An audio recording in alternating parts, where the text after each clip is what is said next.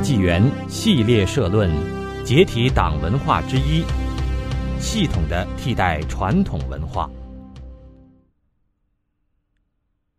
世界上所有的古文明文化都是由神话开始的。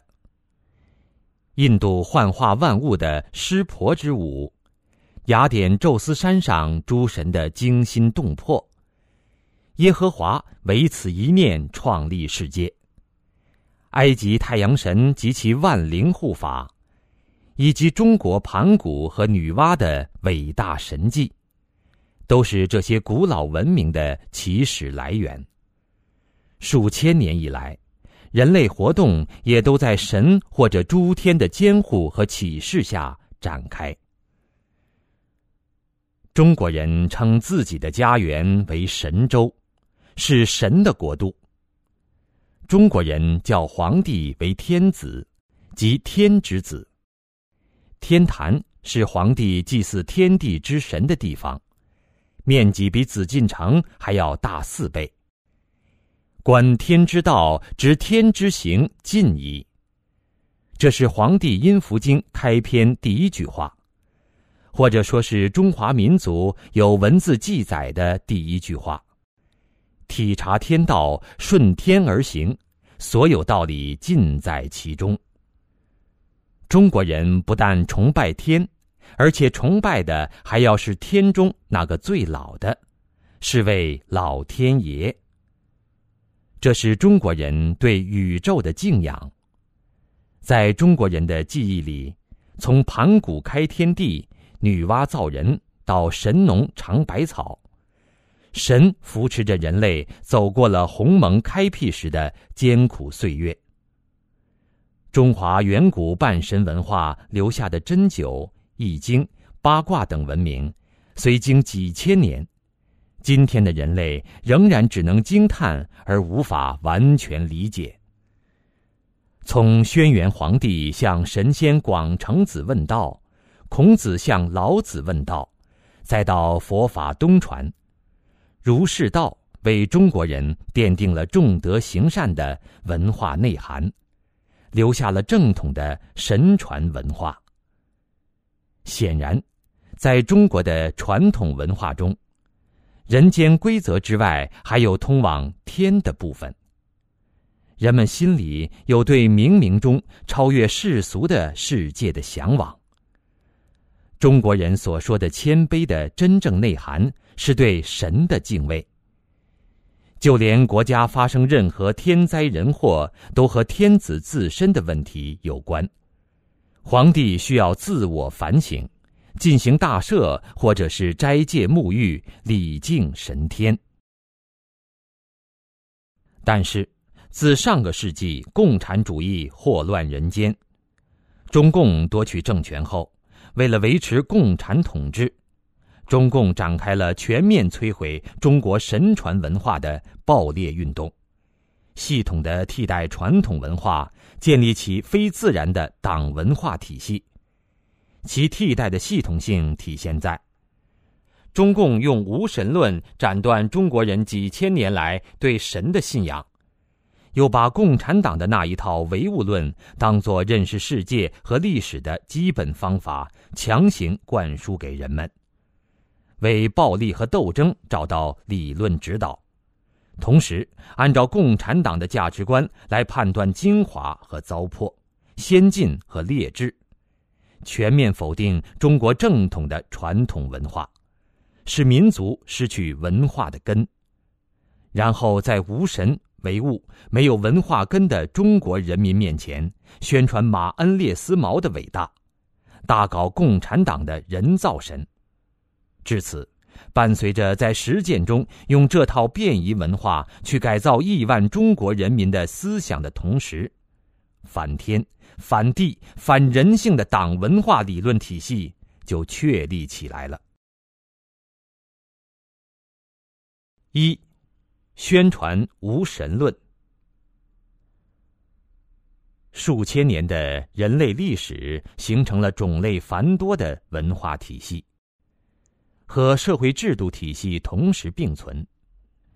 在所有的体系当中，人类的终极价值观都以神灵或者天意的形式超越世俗的行政权力而存在。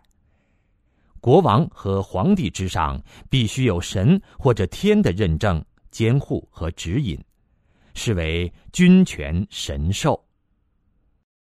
在这样的体系中，神灵和天意作为俗世中价值观的终极认定和裁判者，对世俗最高权力拥有评判和裁判的功用，使得世俗最高权力无限膨胀的倾向受到限制。同样，在普通的世俗生活中，神灵和天也同样扮演了极为重要角色，发挥着规范人类行为、限制人类私欲膨胀的重要作用，也以超越世俗利益的形式存在。纵观历史，文化中含有敬天、神权的因素，在世界各地都有体现。即使现代西方社会的民主制度中，都随处可看到基督教文化中神的身影。但是，共产党认为，传统的有神论对其执政合法性提出了挑战。大多数国家的教育体系中，对神的概念采取中立态度，即不承认也不否认神的存在。事实上，科学并没有否认神的存在，也没有证实无神论。作为共产党宣传无神论的所谓科学基础——进化论，迄今也不过是未经证实的一种假说。要不然，今天的进化论学家们为什么还一直在致力于寻找证据呢？把完全否定任何超自然存在的无神论这样一种学说上升到整个国家的思想体系高度，只有发生在共产党这种寻找执政合法性的国家。于是，在共产党这里，没有了全知全能的造物主，而只有大分子随机碰撞产生的生命，在经数十亿年进化为人。人又依据丛林法则弱肉强食，经过阶级斗争而从奴隶社会、封建社会、资本主义社会进化到社会主义社会。这一套漏洞百出的说法，尽管回答了为什么要共产党执政的问题，然而却与传统文化对社会、历史和政权的认识格格不入。传统的政教都教化人修心向善，与天地自然和谐共处，而共产党却要与天地人斗争。信仰正教的人有着对天国世界永恒幸福的追求，不看重世间的荣耀和享受，甚至能够看破生死；而共产党却要靠镇压和杀戮来恐吓民众。用物欲来收买民众。政教给人树立的善恶标准，更显出共产党的逆天而行。因此，共产党把信仰的存在视为其统治的最大威胁。列宁的老师、俄国马克思主义理论家普列汉诺夫，在他一九一八年四月病危期间口授。苏联崩溃之后，于一九九九年十一月发表的政治遗嘱中，就曾明确指出，列宁为了把一半俄国人赶进幸福的社会主义未来中去，能够杀光另一半俄国人。为了达到既定目标，他什么都干得出来，如果有必要，甚至可以同魔鬼结盟。在这里。超越世俗权力和利益的原则和价值观消失了，剩下的只有赤裸裸的权力和利益。为了目标，可以不择手段。八十年代初，中国曾经展开所谓真理的讨论，其争论要点之一就是真理、人道主义、美好、善良等等，是否有阶级属性？在正统的共产党人眼中。只有符合共产党利益的，才是值得鼓吹和发挥的道德，否则都属于应被打倒之列。宣传无神论的最大障碍就是各种宗教信仰，因此，中共在夺取政权后，就以镇压反革命会道门的名义，向佛教、道教、基督教、天主教等各大信仰体系举起了屠刀，并派出特务打入宗教内部成立协会，一方面肆意歪曲宗教经典来迷惑信徒，另一方面宣布效忠于中共的领导。将中共的地位置于宗教信仰的神之上。人生有三大问题：我是谁？从哪里来？向哪里去？传统信仰对此相应的解释分别是：神创论、前世今生与天国地狱。无神论的替代品，神创论变成了从猿到人。劳动创造了人，前世今生变成了新旧社会两重天，天国地狱变成了画饼充饥的共产主义。在传统信仰中，三尺头上有神灵，他们以超常的能力监护着人。中共在摧毁人们的信仰后，不断吹嘘自己伟大、光荣、正确。带领我们从一个胜利走向另一个胜利。宗教中有救世主，中共则称从来就没有救世主，自己才是人民的大救星。正统信仰具有稳定的特性。耶稣说：“天地要废去，我的话却不能废去。”中国人则讲：“天不变。”道义不变，因此有正教信仰的人会根据其经典来判断对错，这种是非标准是稳定的；而共产党却需要根据其政治需要，不断改变或推翻他刚刚还在宣传的是非标准。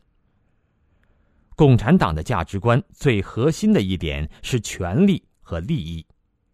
如果不在共产党权力控制之下，或者不符合其哪怕是临时的利益，都会被冠以反动而加以铲除。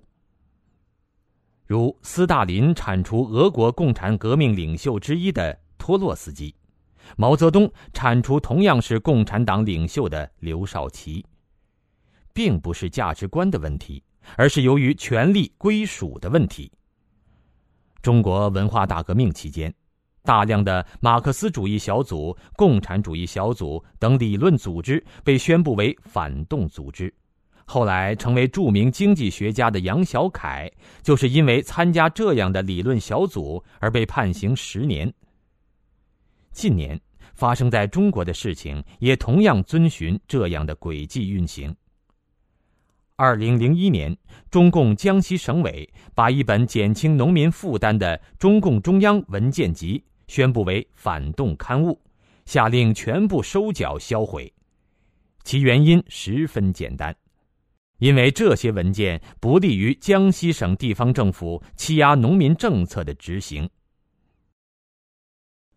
从消灭资本家到允许资本家入党，从一大二公到包产到户，从消灭私有制到大力发展私营经济。从大鸣大放到不争论，从关键的问题是教育农民到接受贫下中农再教育，永不翻案的邓小平，等毛一死就翻了案。毛主席身边的人被毛的卫士长逮捕成了阶下囚，割资本主义尾巴变成了发家致富。每一次改变都是原来的政策已经走入死胡同。再继续下去，就要威胁到中共自身的安全了。这恰如英国著名作家奥威尔所说：“极权主义国家的特点是，它虽然控制思想，它并不固定思想；它确立不容置疑的教条，但是又逐日修改。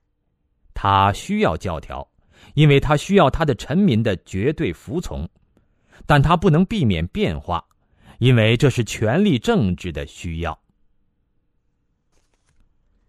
在共产党体系中，人性和神性的联系被彻底斩断。这些超越世俗权力的评判和裁判的功能被剥夺，原则和道德的认定和裁判成为世俗权力本身的一部分。共产主义者认为，非此不能建立真正牢固的共产党政权。但是，这样的价值观所支撑的人类行为、人性本质弱点所表现出来的所有恶劣部分。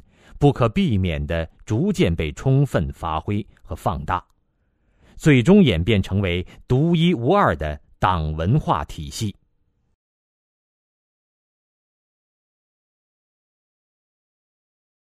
二，宣传唯物论。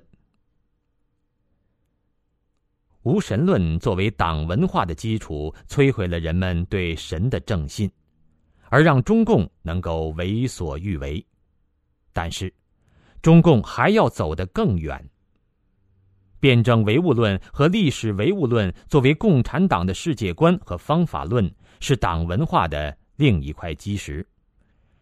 被唯物论洗脑的中国民众看到的世界和历史，同过去已经完全不一样了。马克思和恩格斯的唯物论不过是很有争议的一个哲学流派。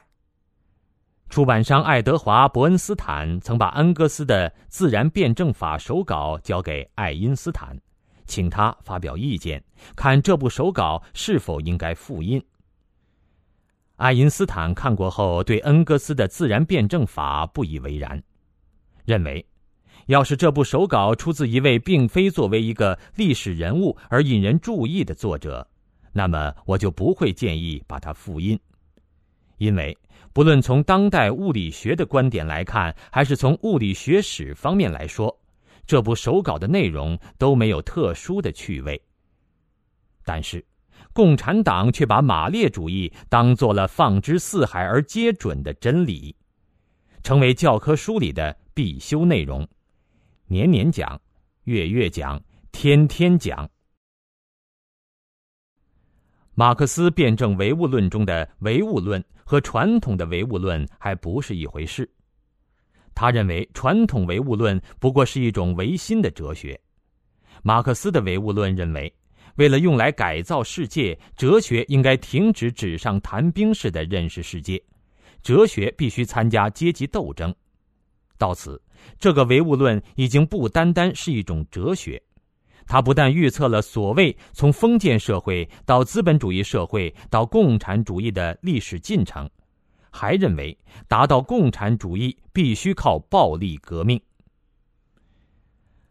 共产主义理论在出现的时候是充满了理想主义色彩的，要在人间建立天堂的理想吸引了无数热血沸腾的人加入其中，其结果是红祸流布十几个国家。十几亿人被奴役，上亿人口死于非命。仅用暴力维系的政权不会长久。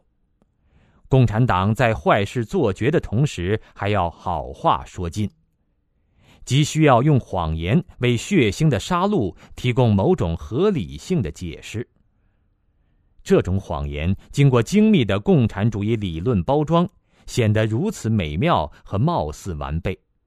他不仅为杀戮辩护，还必须对政治、经济、军事、法律、科学、教育、社会管理、医疗卫生乃至住房、养老和家庭生活等方方面面都提出一套指导和控制的理论。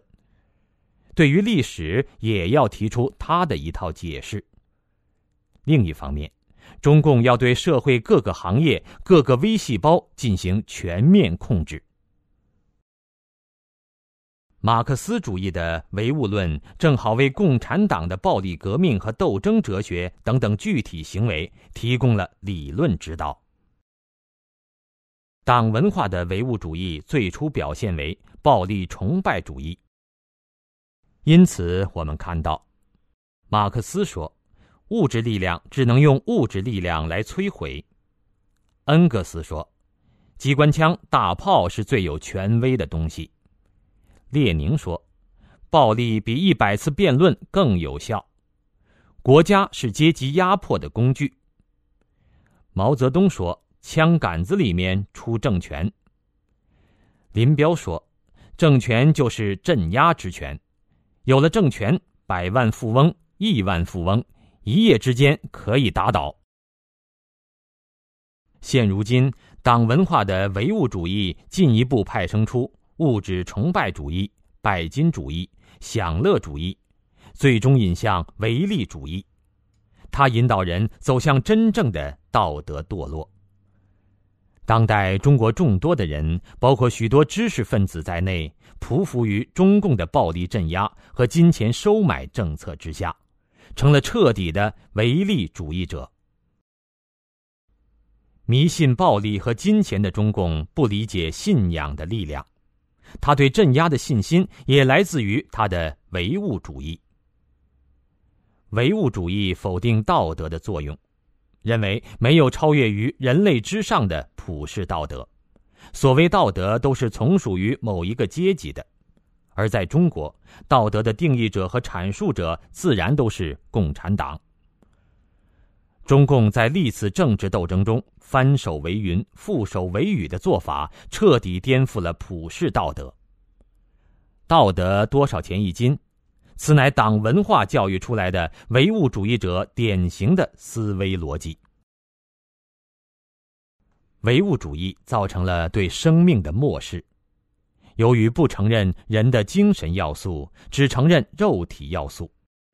恩格斯认为，生命不过是蛋白质的存在形式，一个人死了，不过是一堆蛋白质改变了存在形式而已，没什么大不了的。这是共产党杀人的重要理论基础。唯物主义直接否定了良知的作用。信神的人做了恶后都会良知难安，恐惧于神明鉴察因果报应；而无神论者行恶却没有任何顾忌。正如毛泽东所说：“彻底的唯物论者是无所畏惧的。如果没有了神。”能够惩罚人的只有人间的暴力，特别是当一个人或组织本身就是人间暴力的掌握者，那么还有什么恶事是不敢做的呢？而更重要的是，善恶道德等价值评判，从超越人类世俗存在的神和天意那里被剥夺，而完全成为世俗权力的一部分。在随着世俗权力的堕落和声名扫地。最后完成了以个人利益来判断善恶好坏的价值观转变。党文化认为，物质决定意识，经济基础决定上层建筑，因此经济发展必将导致政治文明、民主完善、法治健全、道德升华、文化繁荣。这种彻底的党文化唯物主义思维方式。已经被我们亲眼所见的，与几十年改革开放伴生的政治腐败、专制横行、道德沦丧、文化凋零、司法系统沦为专制帮凶等现象彻底证伪。中共想经济发展为自己辩护的时候，常常陷于一种两难的困境中。当你指责中国民主与法治建设缺位。信仰、言论、结社等基本自由被国家暴力、残酷而无耻的剥夺时，中共会以经济不发达、教育水平低、人民素质差为理由。果真如此吗？我们再不应该以为只要船坚炮利就能算是强大的国家。我们必须看出，民主本身就是一个力量。一切财富、一切国防的武器，只有和民主结合在一起，才能算是真正强大的力量。他们以为中国实现民主政治不是今天的事，而是若干年以后的事。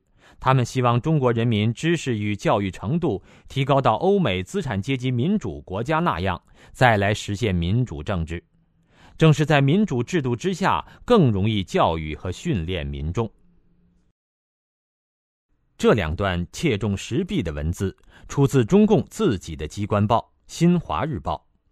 只不过印刷时间分别是一九四四年三月五日和一九三九年二月二十五日，针对当时的国民党政府战时特别状态所做的批判。可见，中共在夺取政权之前，从来不认为民众的经济状况和教育程度是实现民主的障碍。而现在的经济状况和教育程度总要比抗日战争或国共内战期间好得多，怎么反而成为障碍了呢？更具有讽刺意味的是，高喊唯物的中共本身就并不唯物，讲究物质决定意识的中共，从来都把作为意识形态的宣传部门看得比农业部门要重要的多。在唯物主义的旗帜下，中共却一再犯着唯意志论的错误。人有多大胆，地有多大产，一天等于二十年，跑步进入共产主义等等。彭德怀因认为这些口号浮夸、小资产阶级狂热以及不符合经济法则和科学规律，被毛泽东将其打为反党集团。并在全国开始反对右倾机会主义，最后直接导致了三千多万人饿死的大饥荒，这实乃中共维新的结果。一九六零年，林彪提出：“人的因素第一，政治工作第一，思想工作第一，活的思想第一。”这是我军政治思想工作的方向，也是整个军队建设的方向。四个第一的提法将思想置于物质之上，毫无疑问属于唯心主义。毛却夸奖说：“谁说中国人没有创造？四个第一好，这是个创造。”一九六四年二月一日，《人民日报》社论：“全国都要学习解放军中，大力提倡解放军大抓政治思想工作，坚持四个第一的原则。”这些都是解放军无往而不胜的原因。时至今日，中共还在吹嘘“三个代表”，声称这几十个字形成了一个系统的科学，是共产党的立党之本、执政之基、力量之源。中宣部部长称，必须下大力气，使“三个代表”重要思想深入人心，成为广大干部群众的行动指南。成为我们各项工作的根本指针，以至于在某农村墙壁上都赫然出现大标语，用三个代表指导我们的屠宰工作。无论是唯物主义和对民主的讲述，都被置于共产党的另一大理论系统中，这就是辩证法。辩证法的功能是如何把白说成是黑。因为白有不同的白，因此白有白白、灰白、深灰白、黑白等等不同的分别，所以一般人认为的白大部分属于灰白和黑白，因此相对于白白来说，大众认为的白实际上是黑的一种，白于是变成了黑，最后白变成了比黑还要黑的黑。这种白马非马、灰白非白的游戏充斥在共产党的话语系统中，并且被大多数人潜移默化的接受。因此，跛足的市场经济被称为社会主义市场经济，中共的独裁专制被称为社会主义民主，专政成了人民民主专政，侵犯人权成为了中国特色社会主义人权理论。总之，在附加了前缀之后，便可以任意修改原词的定义。这类被辩证过的荒谬概念，过去在中国大陆泛滥，今天仍然在继续发生。三，否定传统文化。正如序论中所描述的那样。中国传统文化是一种半神文化，神传文化反映在中华文化的诸多方面，也深深扎根在民间生活当中。在世俗的另一半中，中国人把社会伦理作为一种信仰，忠孝仁义是确定道德高下、品德高低的最重要标准。在中国，不忠、不孝、不仁、不义，足以使单个的人无法在社会中继续存在。《诗经·周颂》有云：“为天之命，于目不已。”上天的命令永远是非常的严肃。在中国古代，神灵常以具名和不具名的形式隐藏在天的后面。中国人坚信，道德和世俗生活的最终裁判者无疑是神。在佛教传入中国之后，中国民间虽逐渐坚信天堂、地狱和轮回转世、善恶有报。这些观念和中国人对伦理的坚持形成一个共同的价值基础，成为中国传统文化的基础。中国文化中更为重要的部分，由中国传统知识分子承担。这一部分以历史作为见往知来和预知盛衰兴替的基础。世界上从来没有任何一个民族像中国人那样重视历史。从中华民族创造文字之初，记述历史就成了历代最重要的工作。造字的仓颉就是轩辕皇帝的史官。春秋乱世，齐国的伯、仲、叔、季四位太史中有三个被杀了头，只为了写下一句真话：“夏五月乙亥，崔杼弑其君光。”竹简写字十分不易，司马迁硬是在受了宫刑后，借着昏暗的油灯，在竹简上写了五十多万字的《史记》。自汉代以降，隔代修史的传统，使中国成为世界上唯一有着连续而准确的信史的国家。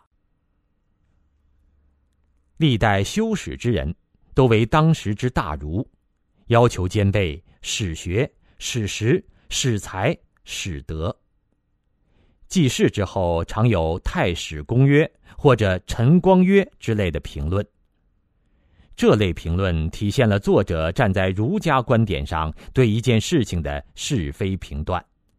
因此，中国的史书不仅仅记录了真实的历史事件，也不仅仅是包括了当时的官制、天文。地理、水利、商业、兵法、音乐、科学等方面的百科全书式的著作，其中更包含了修史者所抱持的儒家道统。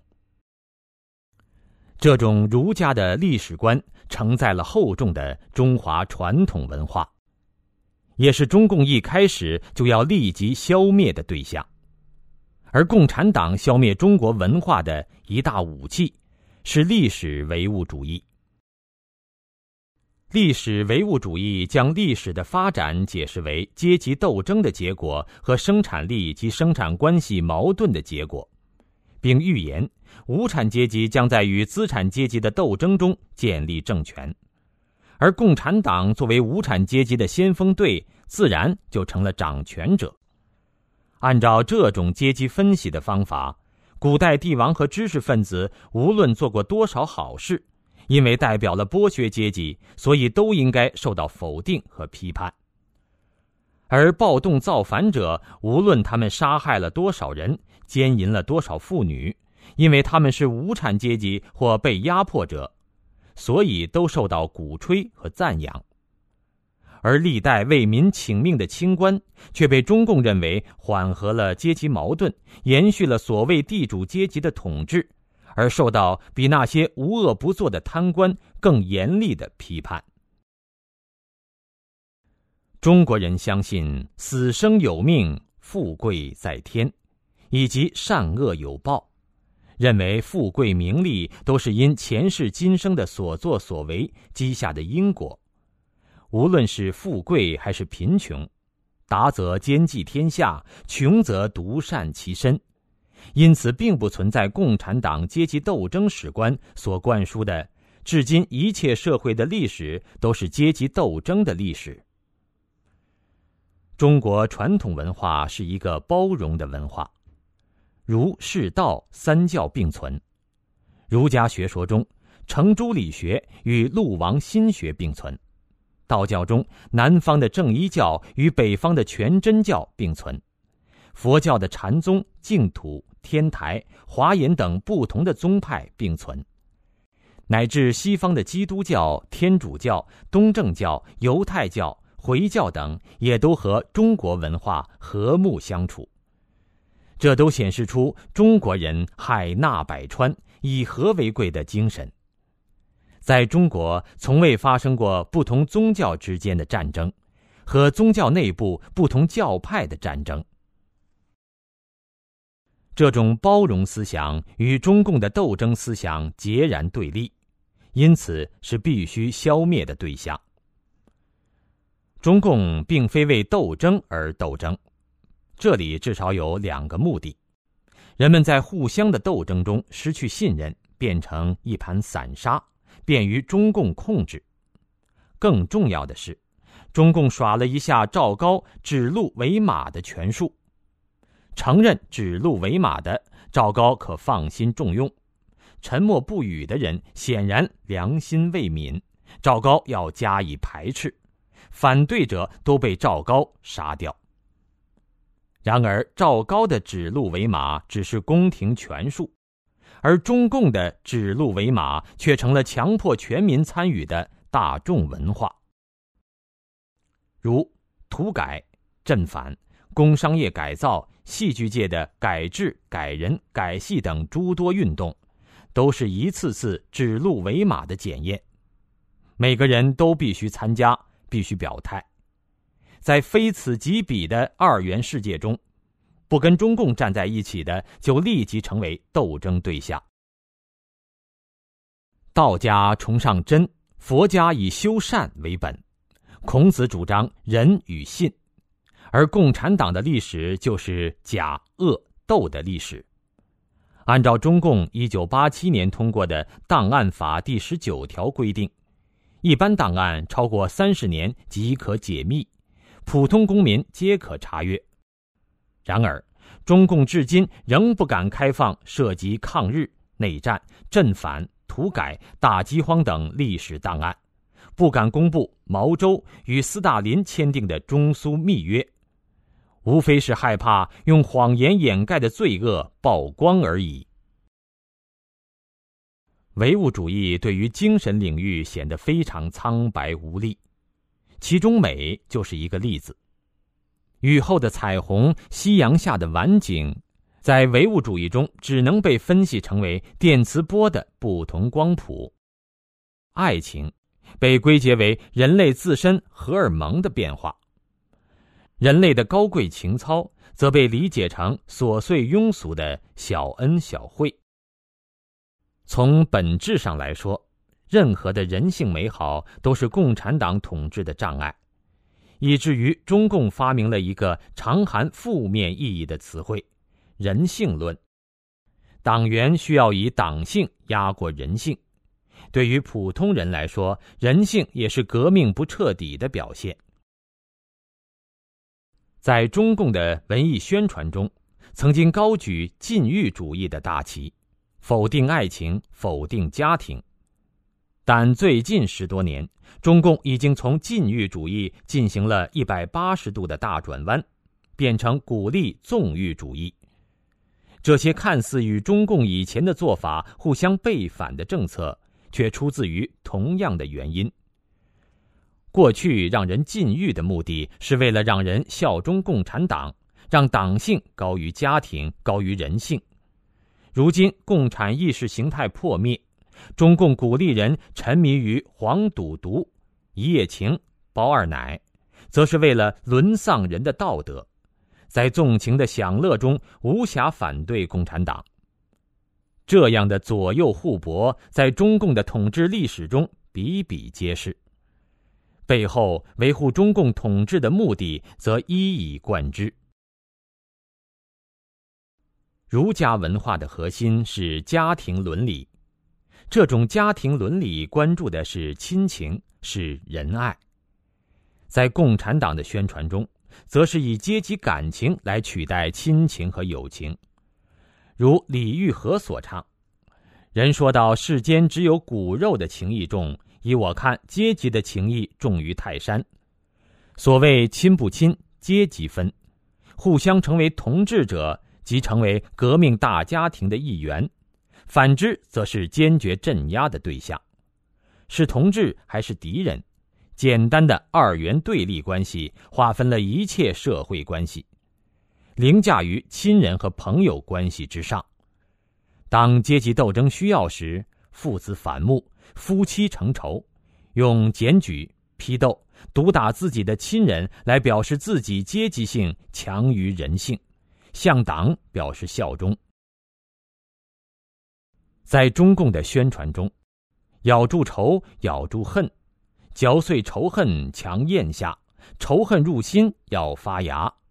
类似的歌词充斥中国，仇恨是共产主义的动力之一，也是一种更为重要的共产主义情感。仇恨的反复灌输，成为中共各种群众运动的动力所在。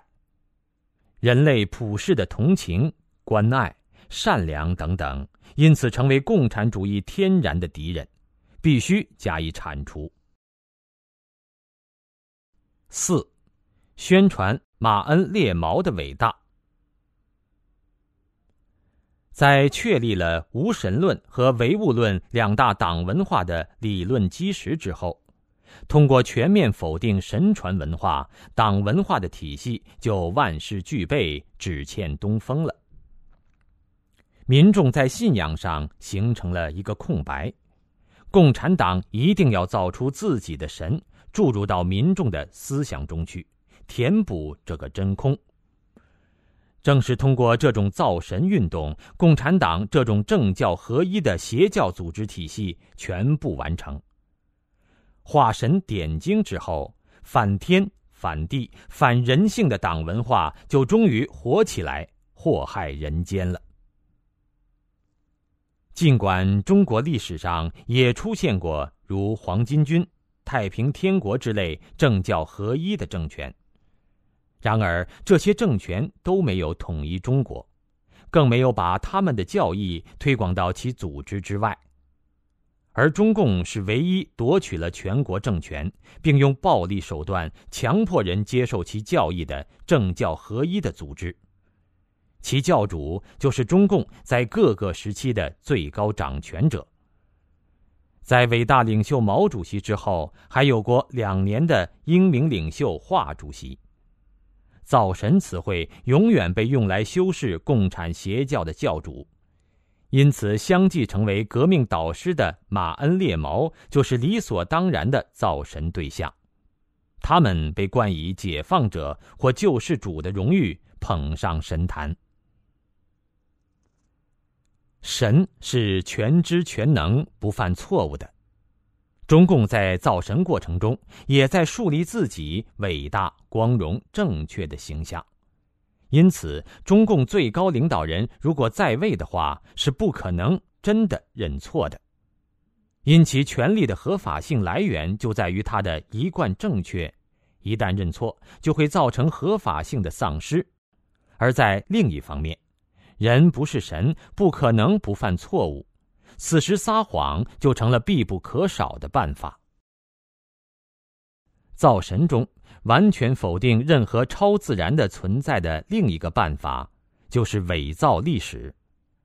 举毛泽东为例，红军在第五次反围剿失败后，狼奔使突，四处逃窜。这一场失败大逃亡，在共产党的教科书中被宣传成了北上抗日。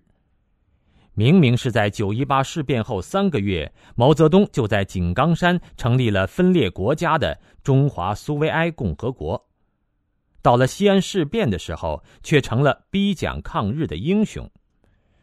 这种对历史的伪造，给毛泽东套上了民族英雄的光环。庐山会议上，彭德怀挑战毛泽东左倾冒进和浮夸。这种对共产党领袖的挑战一旦成功，造神运动就会失败。如前所述，会直接挑战中共的执政合法性问题。因此，毛周等人在发动对彭德怀的批判后，更加失去理智的宣传跃进，直接导致了从五十年代末到六十年代初那一场人类历史上最大的饥荒。中共不但通过文字，还动用戏剧、电影、歌曲、音乐等形式造神，用语录歌、中字舞造神。用早请示晚汇报造神，用敲锣打鼓欢迎最高指示造神。时至今日，中共仍然在用反复学习、深刻领会、贯彻实施、抓好落实之类的宣传对待江泽民或胡锦涛的重要讲话，实则为对现任领导的造神运动。无神论的推行来自十九世纪的进化论学说。进化论的谬误将在稍后的章节中述及。所谓唯物，并非完全否定精神的力量，而是否定超越人类之上的一切存在，即神的存在。至此，来源于信仰经典的道德标准，包括东方佛教中的善、道家的真、儒家的克己与和为贵、西方的摩西十诫等等，全部失去了依托。于是。道德标准变成了人们可以不断改变的行为准则。共产党社会中，价值观和道德的解释权落到了最高统治者手中，一切与中共价值观抵触的普世道德都可以轻易的被中共扣上伪道德、封建残余、资产阶级人性论等等各种帽子。而后，中共自己再站在解释道德的制高点，冠冕堂皇的进行批斗镇压。既然中共伪光正，一切党文化就必须歌颂这种伪光正。然而，另一方面，中共又是一个血债累累、邪恶至极的邪教组织，在失去道德坐标的情况下，歌颂共产邪教伪光正的文化。可想而知，会给人的道德造成什么样的混乱，会对社会风气起到怎样恶劣的导向作用？在中共的宣传中，马克思不仅仅是革命家、哲学家、科学家，而且是一个道德上的完人。然而，实际情况却远非如此。一八四三年。贵族小姐燕妮嫁给了二十五岁的马克思，还带来了陪嫁的女仆林恒。一向对剥削假装深恶痛绝的马克思，不但心安理得的花着当资本家的恩格斯剥削来的钱，无偿占有着女仆林恒的劳动，并强占林恒的身体，在一八五零年产下一个私生子。当时，燕妮因为此事和马克思吵得不可开交，于是马克思把眼光投向了老朋友兼单身汉恩格斯。为了共产主义者同盟的声誉，要恩格斯替罪。私生子用恩格斯的名字命名，由恩格斯寄养在工人之家。吃了哑巴亏的恩格斯，临死之前得了喉癌，不能说话。在一个纸盘上写下了“亨利·弗莱迪是马克思的儿子”，图西把他的父亲理想化了。弗莱迪就是马克思的私生子，而图西是马克思的女儿。这段丑事现在已经在东德的博物馆里展出了。二零零四年六月的《欧洲神经学学报》上披露。三位以色列医师参考历史资料得出结论：列宁在领导1917年的十月革命之前，就在欧洲感染了性病梅毒，并终于在1924年毙命。所参考的历史资料包括列宁在欧洲和苏联的治疗医生的记载、列宁的健康状况材料及被研究者称为政治宣传的验尸报告。研究者之一的精神病医生勒纳对《纽约时报》记者说：“如果你消去列宁的名字，而把其症状拿给任何一位精通传染病的神经学家看，他会说，梅毒。”中共党员在文革以前似乎都是禁欲主义者，但毛泽东有三个老婆，当无疑问。杨开慧没有死就娶了贺子珍，还没有与贺子珍离婚就娶了江青。一九九四年，在毛泽东身边工作了二十二年之久的李志绥出版《毛泽东私人医生回忆录》一书，披露了毛泽东纵情声色犬马、糜烂透顶的生活。书中提到，毛一贯以女人为玩物，征召大批美丽年轻的女孩入宫，女人像上菜般轮番供入。毛泽东的卫士宣称，毛在大饥荒的时候不吃肉，以是和人民同甘共苦，而事实上，毛在大饥荒已经发生的一九五九年，只是湖南省委书记张平化为他修建了滴水洞行宫。其代号为“二零三工程”，从一九六零年下半年启动到一九六二年，建筑面积共三千六百三十八点六二平方米的“一二三号”主体工程，连同韶山冲至滴水洞公路同时竣工，耗资一亿。这些金钱如果购买粮食，湖南省就不会在那三年中至少饿死一百五十万人。共产党领袖的荒淫生活当然不会仅仅局限在纵欲方面，其权谋冷酷、骄奢淫逸，因为缺少信仰约束、道德约束、媒体监督，所以利用国家权力行起恶来，其后果就极具灾难性。且其低下堕落的品质所起到的示范作用，带动社会道德急速下滑。造神。成为个人独裁的基础，因为神不会犯错误，共产党的领袖也自然要被装扮成真理的化身，其他人只要盲从就可以了。于是，一言堂被合理化，一个大脑代替了几亿大脑，灾难性的后果得不到纠正，独立思考变成了一件危险的事情。因为可能会得到中共不想让人得出的结论，于是人们随大流、跟风等等，自己的人生自己不做主，一切问题为中共马首是瞻，或等待组织决定。造神的另一个后果，就是许多人在被迫害很严重的时候，仍然相信组织，相信党。当信神者被迫害时，他们可以对着心中的神去祈祷，寄希望于神的公义；而无神论者被迫害时，他们无法寻找更高的道德权威，而陷于一种孤立无援的境地。此时，人只好自我安慰说：“中央是好的，组织上会搞清楚的。”这种自欺欺人，也是中共自我神化的结果。有神论者遇到困境时会祈祷，甚至到寺院道观中烧香许愿；无神论者无处可去，于是有困难找组织，希望党来解决问题，却不知党才是问题的真正制造者。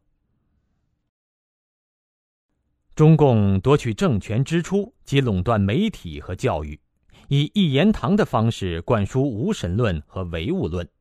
对传统信仰进行取缔、歪曲和镇压，对知识分子进行思想改造，对传统文化进行多方抹黑，变成封建迷信，一概骂倒，操纵暴力机器消灭不肯服膺于党文化的出家人或知识分子，或者利用切断生活来源的方式胁迫反对方臣服。